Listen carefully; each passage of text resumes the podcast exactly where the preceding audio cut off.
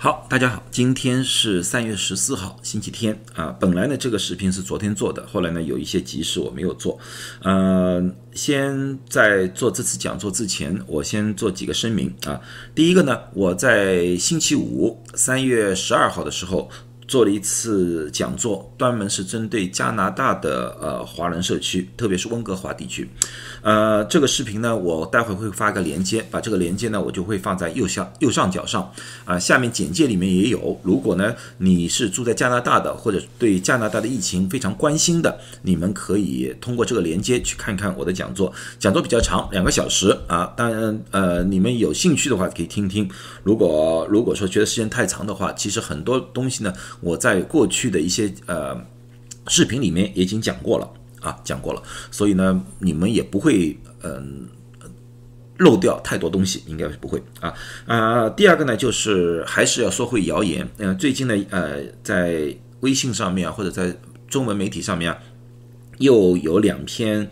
谣言啊，这个谣言，而且是我觉得比较恶劣啊。我我我我说一说这个谣言，最主要是这样说的。他说呢，啊呃，是个突破性的新闻，是意大利的某一个呃病毒学家，他们发现呃新冠造成死因并不是呃。病毒，而是一种细菌。这个细菌呢，会造成呃人体的血凝，而造成血栓。所以呢，建议大家吃阿司匹林啊。吃了这个阿司匹林之后呢，你的毛，你的新冠毛病马上就会好了啊。如果单单单说这个新冠不是病毒是细菌的话呢，我也无所谓，我也不会去辟谣。现在最主要呢，他说到用药来的，他就要说一定要用阿司匹林啊，这个东西，所以我一定要说，要不然的话，可能对有些人会造成伤害啊。呃，然后呢，我。说说这个问题，这个问题其实过去我就早就谈过了。这个并不是新闻，也不是现在的突发新闻。这个呢是在去年六月份的时候，六月十几号的时候，有人发在了自媒体上面，是在英文的自媒体 WhatsApp 上面的一个一个一个消息来的。然后呢，当时的情况大家对那个新冠不是很了解嘛，所以这个东西呢被大家传播的呃挺多的。后来呢，各个呃传染病学家、医学家，包括呃意大利的。卫生部啊，呃和 WHO 啊都有人出来呃辟谣过，说这个不是真的，所以呢这个谣言呢在当时在英文媒体里面已经被压下去了啊，想不到呢在今天在三月份三月头的时候呢，因为当那个消息中文是三月九号发出来的。有些人呢，把这个东西拿出来，啊呃，炒一个冷饭啊，就改头换面，说是现在的消息，里面用词用句和当时是一模一样。我特意去查了，一模一样。啊，这种人呢，就是我不知道是赚流量呢，还是别有用心啊。我就告诉他们，阿司匹林是无效的，因为我们已经研究了半年，我们已经非常清楚了，这次。新冠确实会引起血凝血栓的现象，但是最主要的原因呢，是由于细胞因子风暴而造成了血管壁发炎。血管壁发炎之后呢，呃，产生了一种连锁反应，而产产生了各种各样的小的呃血凝血栓的块粒。这个情况是出现，但是呃，不管从呃美国的呃 CDC 呃 NIH 还是 WHO 都说。不是需要，不能需要用阿司匹林去治疗，因为有已经做过临床测试，阿司匹林是无效。而我们是用的是肝素，就是 heparin 啊，注射或者说 low molecular 低分子的那个肝素，就是 Lovenox 去预防和治疗的。所以，我们到医院里面来的新冠病人，我们都会抗凝血治疗，用 Lovenox 治疗。这些我们都知道的，阿司匹林是无效的。我们不会让病人到了医院里面来只就吃阿司匹林，这是不现实也不可能的一个事情啊啊！这个就是个谣言。我所以奉劝大家，如果说你们是在。治疗，举个例子，你们治疗那个心脏病啊、冠心病啊，吃医生让你们吃阿司匹林继续吃，但是为了新冠，千万不要用阿司匹林去治疗或者预防啊，这是不对的，因为还有可能造成副作用，就是可能使用不当造成胃出血啊这种诸如此类情况啊呃，特别是会造成血小板减少啊。第三个呢，呃，一件事情要澄清的呢，就是大家知道，呃，在欧洲有几个国家暂停注射牛津。阿斯利康的那个疫苗，说呃说呢是和发现血栓有关，这个呢现在还在调查当中，现在只是暂停而不是取消。这个东西呢，我看了他们的数据，从那个百分比就比例来说，注射的人群里面出现血栓的比例和普通人群产生血栓的比例，我现在看下来是差不多。所以呢，从我的角度来看的话，两者不一定有。非常密切的关联。当然了，我没看到具体的案例，我不敢说是一定没关系。那么呢，现在呢，我建议大家呢也不需要过多的恐慌。那么我们等呃这几个国家的调查之后才下这个结论。现在最好一点呢，就是在美国呢，我们并没有注射牛津、阿斯利康，所以对我们美国的疫苗的注射没有多大的影响。而且呢，在其他国家呢，虽然牛津、阿斯利康有几个国家在暂停了，但是呢，他们还是有呃辉瑞疫苗。所以疫苗注射的速度呢，还是可以有一定的保障的啊，一定的保障，因为现在外面的选择越来越多了，越来越多了。好，那么今天我们回来呢，就最主要我今天谈的一个什么东西呢？今天突然谈到一个最新的消息，就是个 Novavax。Novavax 这个这个疫苗呢，在去年五月份我做讲座的时候，我已经说了，Novavax 疫苗，我我们把它称为第三梯队。啊，第一梯队其实基基本上就是刚那时候说的那个辉瑞和 Moderna 的是第一梯队，因为他们的研发速度比较快。我们说第一梯队，第二梯队呢，我说是牛津、阿斯利康和 Johnson 的，确确实现在也是出现了，这两个已经被批准了。而 Novavax 呢是第三梯队，为什么我说它是第三梯队，并不是说这个东西不好啊，这个东西其实它有很多很多的优点，但是呢和这家公司有关。和这家公司有关，那么这家公司到底什么怎么有关呢？这家公司的 Novavax，它公司就叫 Novavax 啊，就叫 Novavax。它这家公司呢是一九八七年成立的，成立在于美国啊，并不是英国。有些人都说啊，这是个英国公司，我说不是，这是个美国公司。它的总部在美国的马里兰州啊，呃，盖索斯堡那边啊，它一直在美国，从来没跑到英国去过啊。没有英国，它成立了之后呢，它。比 Moderna 还要牛。Moderna 刚开始的时候呢，是做那个 mRNA 的，呃，信使 RNA 的治疗的，癌症治疗的。然后呢，再改成疫苗。呀，二零一五年、一六年改成疫苗的。他呢，开始的时候就搞疫苗，一直搞疫苗的。啊，开始的时候呢，他研究过伊波拉的疫苗，研究过呼吸道呃核包病毒，就是 RSV 的。这个疫苗，然后呢，也研究了流感疫苗，可是呢，由于各种原因呢，它是失败的。为什么失败的呢？并不是说它技术不好。第一个，伊波拉你知道，伊波拉来得快，去的也快。研究疫苗的话，好多公司那时候研究疫苗都是中途而废了，因为基本上没有什么病例，他们就停止了。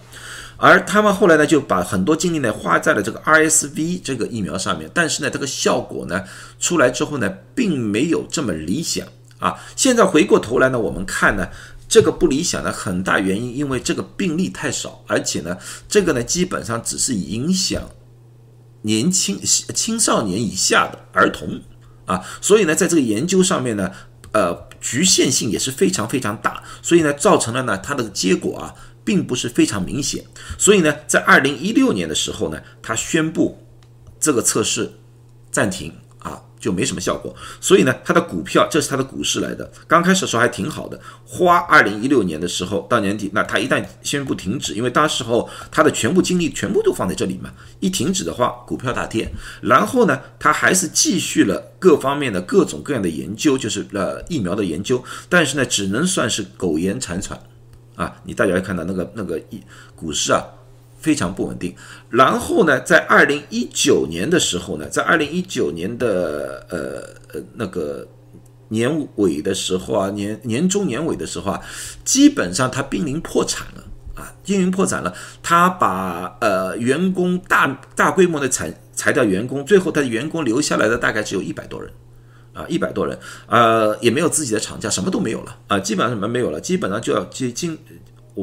基本上变成一种无法经营的一种情况了，得了，我尽管啊，但是呢，他当时呢还是在研究那个流感疫苗，因为为什么他研究流感疫苗呢？因为大家知道我们现在的流感疫苗的效率只有百分之三十到百分之六十，他想研究呢那个流感疫苗呢，把这个有效率大大提高啊，大大提高，他是有一点成果，他是有点成果，但是这个成果呢还来不及向外面公布，他的资金就资金链就断了。资金链断的，所以你们看到二零一九年它又有一个大的跌坡，基本上见底了啊，见底了。但是呢，二零二零年的新冠病毒的出现，给了他们一个起死回生的机会。他们以同用那个流感疫苗的那个手法，这个同样手法研制出了他们的 MVX-CoV 二三七三新冠疫苗，而这个理念，而这个东西受到了大家的青睐，包括 FDA 啊，包括那个 Bill Gates 的那个 Foundation 青睐，所以呢，大家哪怕它是一个差不多要倒闭的一个疫苗公司，大家还是注了很多的资金进去，帮助他们研发。这个新冠疫苗，因为待会儿我就说说为什么这个新冠疫苗这么吸引很多人。啊，很多人，所以它的股市一下子上涨了。啊，上涨了。但我当然我不是让你们去买他的股票，因为我也不是他们代言人啊，我从来不买股票，我对股票不知道，我只是想告诉通过这个图告诉大家这个公司的发展的历史而已。就在前两天，二零二一年的三月十一号，他说在英国的临床已经得出了一些效果。他这个疫苗对重症和死亡的有效率是百分之一百，对原始病毒，就是武汉的原始病毒的有效率是百分之九十六点四。大家想想看，现在当前最好的那个是什么？辉瑞的，辉瑞对原始病毒的有效率是多少？百分之九十五，它超越了辉瑞，这是我们根本就没想到的，连我都。想到我刚开始的时候，我认为他们能在百分之九十已经是很突破了，想不到它能达到百分之九十六点四，对英国的变异达到了百分之八十六点三啊，对南非的变异它的效果差一点啊，它而且排除了艾滋病病人在它的统计数据里面有达到百分之五十五点四，那么说明对南非变异它是有效的，只是效率大大降降低了，这个和我们所看到江森江森差不多。啊，差不多的一个一个一个效果，所以呢，这个数字一旦出来之后呢，大家就沸腾了啊！大家说哇，这个这真了不起啊，真真真真了不起！这是一个划时代的，有有一些人就是我记得一个中文媒体说啊，这个是一个一个划时代的一个一个疫苗嘛。其实呢，呃，如果你知道它里面的原因，我是又不敢说它是划时代了，它其实是把旧的技术和新的技术相混合。那么接下去呢，我就讲讲这个 Novavax 这个疫苗。到底有多牛？到底是里面有些什么东西引起了大家的关注啊？好，那么先先谈一谈，现在我们大家对于呃新冠的疫苗，有些人不想打，有这几个原因。我大有一部分人，有一部分人就是反疫苗的。你别说是，你别说是任何疫苗了，你哪怕说打了这个疫苗长生不老，他都不会打啊。这种人就是百分之一百反疫苗的这批人呢。那么也没办法劝说，我们也不要劝说，就放在旁边。大部分的人不打疫苗的人是处于一种观望的态度，就是看大家对这个疫苗的副作用和对这个疫苗呃有什么样的呃不好的东西在里面啊，他想观望观望。观望的有几个原因，第一个就是有效率，因为很多变异的出来了，他们想哦，我要看看看这些疫苗到底对变异是不是有效啊，这是第一种。人，另外一种人呢，是对一些新技术的怀疑，特别是我们所说的信使 RNA，辉瑞、Moderna 的疫苗，它是用信使 RNA，大家说啊，这是第一次用在疫苗上面啊，特别有人在传这个会对基人体的基因改变呐，造成不孕啊，造成造成诸如此类的对于人体的细胞破坏啊，诸如此类那个谣言很多。啊，谣言很多。呃，虽然有很多科学家出来站出来说这个不不不可能，这不对的，但是我也理解，并不能要求每一个人都成为生物学家，也不能要求每一个人成为细胞学家，更不可能每一个人都是啊病毒学学家啊。你要大家都完全接受所有的专家和科学家的解释啊，我相信是有很大的困难的。所以很多人是担心这一点啊，担心这一点，呃。那么还有一些人呢，还有一些人呢，就是说对那个副作用，就是大家听说过了，mRNA 疫苗啊，就是副作用比较多，因为它里面有呃一些外来的成分，这些成分呢可能引起人体的过敏反应，所以呢大家还是想观望啊。就这些都都我们不能说对错啊，不能说错，每个人都有权利去怀疑一个新的事物，这是很正常的，这是很正常的。所以呢，今天呢，我就要大力的说一说这个 Novavax，因为那个 Novavax 在某种程度之上呢，回答了这里面的一些的问题。好，今天我就再炒一次冷饭，再介绍一下各个病疫苗原理啊，这个我们现在这个就是我们经常看到了我们所谓的新冠病毒的一个病毒是这么样子的。新冠病毒一般我们有说有呃几个主要成分，第一个这个红色的凸起啊，我们又叫冠状，又叫那个表面突出蛋白，这是个蛋白来的啊，红色是个突表面突突出蛋白啊，然后这个黄色的呢，它这一个包裹。脂肪体的包裹，然后在里面像弹簧一样一区一区的呢，这是它里面的基因，是个 RNA 啊，最主要是个三个这三个最主要的成分。而灭活疫苗之所以说灭活，它就是通过化学或者物理的方式把里面的这个基因给破坏掉了。当里面的基因被破坏掉的话，这个病毒就没有活性，它就无法复制，但是它还保留了。病毒的原来的一个样貌，包括表面蛋白，包括表面蛋白还在那边，啊，但是灭活疫苗，它在原理上是很简单，它在历史上也是很长久，呃，在某种程度了长来说的话，大家对这个比较熟悉一点啊，或者副作用可能也会小一点，呃，但是。它里面也有它的缺陷，因为根据刚刚才我的描述，你们也发现了一个问题，有什么问题呢？啊，第一个，它一定需要有这个病毒，你不能单单给它一个基因排列，它就可以生产出这个病毒，不行，它一定要有病毒的圆珠，它才能复制，它才能生产，它才能去灭活，啊，所以说，如果说你得不到这个援助的话，你就无法生产这个灭活疫苗。这是第一点。第二，灭活疫苗你要产生，它一定要先有病毒，然后再去灭活，所以它需要培植这个病毒，就是要在实验室里培植。这就是网上大家就传的叫 P 三研究所。为什么要有 P 三研究所啊？就是因为这个原因，因为你没有 P 三研究所，这个病毒在繁殖的实实验室繁殖的时候就可能逃逸，逃逸出来的后果就是大规模的感染，感染。所以这个。就是要有需要 P 三研究所的一个问一个一个原因啊，第三个呢就是个繁殖的问题，就是它这个研发的或者生产的周期啊，相对来说比较长，因为它需要培养啊，要大规模的培养，然后再去灭活，这个需要时间啊，所以说生产的速度相对来说比较慢一点。大家现在也看到了，那个产量上面啊，产量上面确实有一点点啊跟不上，跟不上那个那个大大家的需要。啊，明白吗？那么，呃，最后一点呢，就是在它在灭活的过程当中，它的目标是灭活里面这个基因。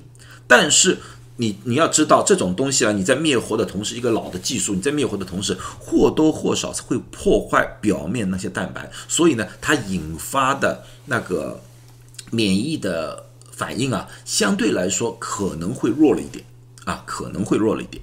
啊啊！因为我具体我没有这个数字，因为我根据科兴的二期临床的报告啊，以及大家的汇总，我得出这个结论，并不是我自己瞎说。呃，如果你们有兴趣读读那个科兴二期临床的那个数据，在《柳叶刀》上面的话，我会放在下面连接，你们自己可以去看，好不好？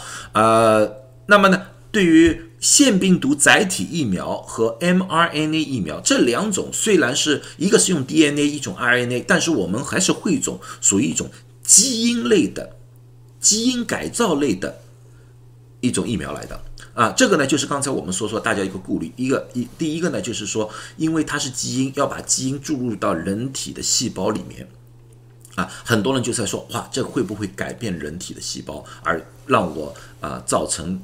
各种各样的后遗症啊，就是说有些人更加之后说，我也许五年、十年之后那个那个后遗症出现啊，这个呢我就不想多争论，因为很多科学家都在辟谣说这个不可能。但是呢，啊，我允许大家怀疑，允许大家怀疑啊，这个呢就是呃基因。疫苗的一些缺陷，它的好处呢，它的生产就比较快，因为它只是需要一个基因的一个片段，它并不是整个整段的基因，它只是需要一小段，就像那个红色部位，只是需要一取出来一小段就可以了。所以呢，它生产出来的并不是整个病毒，它只是一小块。这个小块出来什么东西呢？它只是产生表面的一个表面病毒，啊，表面蛋白，那个表面蛋白就是 S 蛋白，如此而已，啊，如此而已啊。但是呢，就要进入人的体内，进入人的细胞，这是大家所担心的。所担心的。但是呢，Novavax 呢，在这个方面呢，它就有了一个突破。它是这样做的：第一步和腺病毒载体和信使 RNA 一样，它也是截取了新冠病毒的一小段基因，它把这个基因呢放入到一个叫干状病毒里面去，并不是腺病毒，放到干状病毒里面去。然后呢，如果说按照腺病毒载体的做法呢，就把这个直接注入到人体里面去了啊。但是它这个不是，因为肝脏病毒呢，并不是呃很好的能感染人体。它感染什么呢？它去感染另外一种动物飞蛾，到飞蛾的细胞里面去。然后呢，在飞蛾细胞里面，它也禁锢了一整套的，就是本来这个绿色这个东西呢，如果是人体细胞呢，也是通过这个。方法它产生了很多的表面蛋白啊，S 蛋白出来。但是呢，现在呢，我们不把它放入到人体，反倒飞蛾细胞它也是同样产生了这么多的表面蛋白。然后呢，它通过一些生产技术把这些表面蛋白给提取出来啊。提取出来。如果说按照老的技术的话，老的技术的话，它把这些提取出来，然后就直接注入到人体里面去。如果这样子的话呢，其实呢，它的作用呢，其实和灭活疫苗啊基本上差不多，所以它效果呢，应该也差不大多啊。这个就不叫突破了，这个过去也在也有也有做啊，就是蛋白蛋白质的一种一种呃疫苗也有做，效果并不是啊非常理想。但是呢，它的突破就在下面这两步里面。第一步，它用了一个纳米颗粒。利用这个纳米颗粒，它把这些表面蛋白又给圈起来了，圈成一个圆状。这个呢，就和本来的这个病毒的样子啊，新冠病毒啊很相像了。这样子呢，就更加容易诱发人体的免疫系统的一个反应啊。这是第一步啊，纳米技术、纳米颗粒技术啊，这是它第一步牛的地方。第二步牛的地方。它在这个里面，它这个做成一个一个像小花一样的，这个就是他们所用的纳米技术而产生的啊蛋白的一个结合体。它不但如此，在这个里面，它还放了一个皂角素的一种提取物。这个东西什么东西来的呢？这个东西据他们所说，可以非常有效的吸引全身的免疫细胞到这个附近来。那么，记得大家知道，这个东西注入到人体的。手臂肌肉里面去的。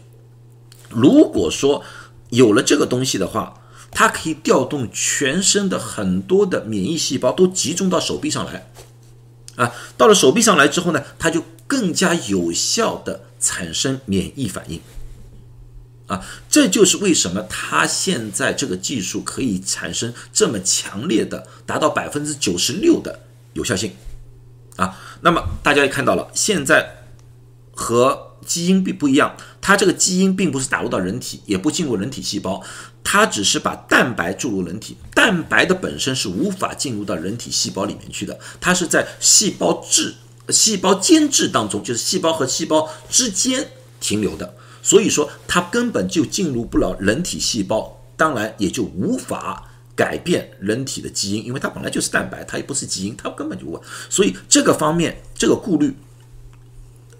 他们的这个做法已经被排除了，但是它也有缺陷，和信使 RNA 的疫苗一样，它也用了一种纳米技术。信使 RNA 的纳米技术用在什么地方呢？用在外面那个包裹上面，而它这个纳米技术呢，是放在当中，是吸引那些蛋白集集中。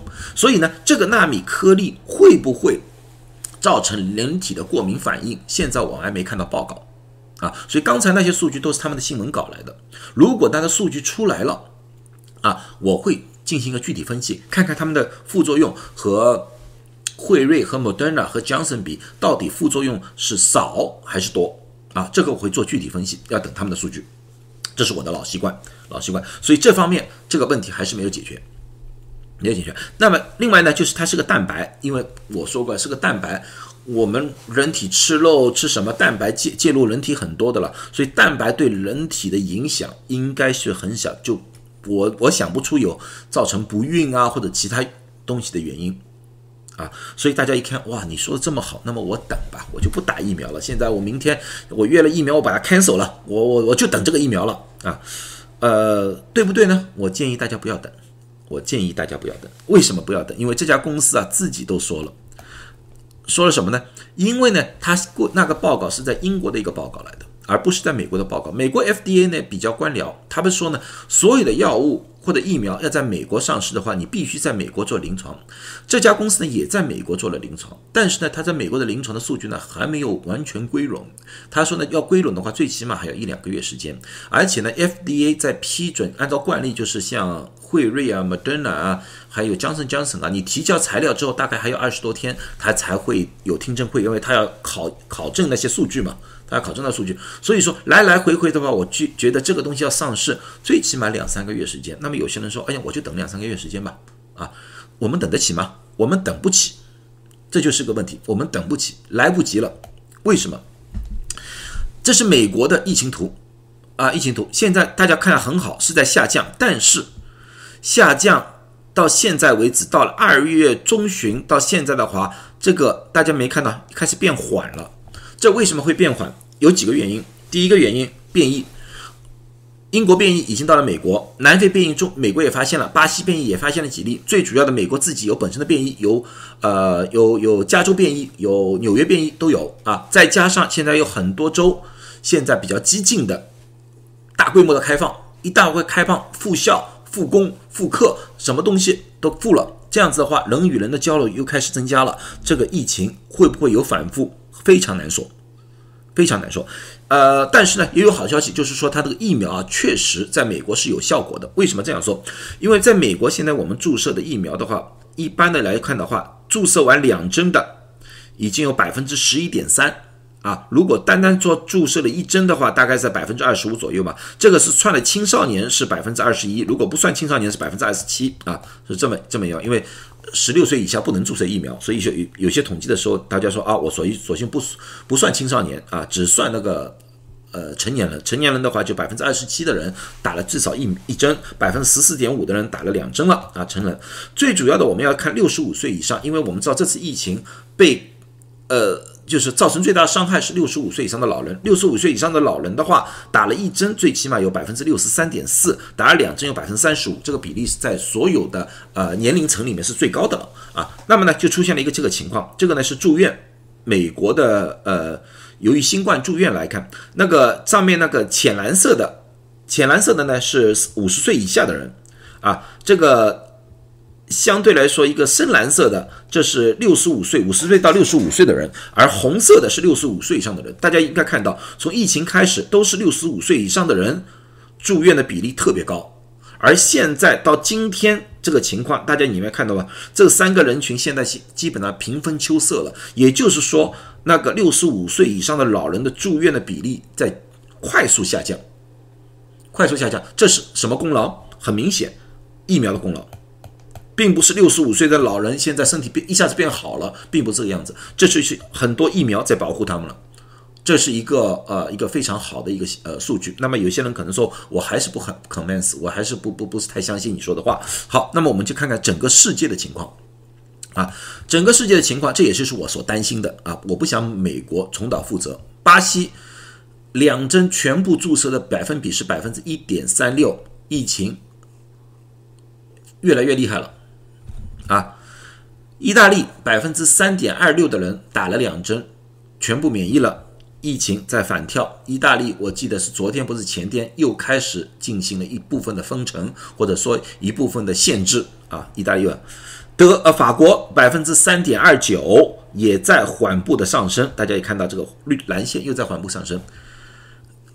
德国三点三二个百分比也是开始有点上翘了，大家看到吗？也开始有点上翘了。但是和它对比的是哪个国家？对比的国家就是以色列。我老实说了，以色列这个国家很有魄力，它给全民注射，而且加快注射。它现在打了两针的全部免疫的人数是百分之四十六点四八。有些人在两三个星期之前，有些人还问我，他说：“哎，打了疫苗不明显吗？以色列好像没有下滑吗？”我说：“时间还未到，因为打了两针的人数还不够。现在大家你们看到了吗？”最后这一绝已经出现了一种滑坡性的下降，这就是疫苗的作用，这就是疫苗的作用。那么如果说大家按照刚才说法，就说啊，我等等，我不打，等两个月，我们等得起吗？等不起，因为在这两个月当中，因为大家已经在逐步开、逐步开放了，美国逐步开放了，你不打疫苗的人，也就是变成了一个病毒的一个活靶子。打了疫苗的人，基本上可以说，哎，我没什么大事了。那么病毒朝什么地方钻呢？就打不打疫苗的人。我很担心，很担心，由于大家迟迟以一不打疫苗，而造成了像巴西、像意大利、像法国、像德国一样的一个反跳现象。啊，这个美国的反跳要比这些国家严重，因为我们的新冠感染的基数比他们大得多得多。啊，试问一下，大家是不是还想再关闭半年、一年时间？我相信很多人都不大愿意了。要不然也就不会有这么多人跑出去，一餐馆一开，哗，很多人在那边聚集了，就这个道理，大家待不住了。所以说，我觉得打疫苗是一种最好的一种防护措施。第二个，越多人被感染，它的变异的可能性也就越高。我相信大家也不想等了两个月之后。医学界、科学界声明，他说：“哦，对不起，我们现在有一个新的变异了，这个变异对我们刚才打的那些疫苗完全全部都没效了，啊，我们要重新研究，大家再等一等吧。”啊，这个情况之下的话，我相信对全世界人，不管从生理上、心理上，都会是一个非常非常大的一种挫折。所以，我希我希望大家。如果已经轮到的话，能打的话尽量打，因为现在的所有的疫苗效率，在美国的药效率都很不错，都不不错，不一不需要挑三拣四，因为你们已经有很多选择了，你们已经有三种疫苗在那边选择了，啊，相对于很多其他国家的话，美国在这方面占了很大的便宜。我不说优势，是占了很大的便宜。如果我们不利用这个便宜的话，啊。我真的不知道该怎么说了。好了，今天就讲到这里啊啊！祝大家都周末愉快，身体健康啊！谢谢大家。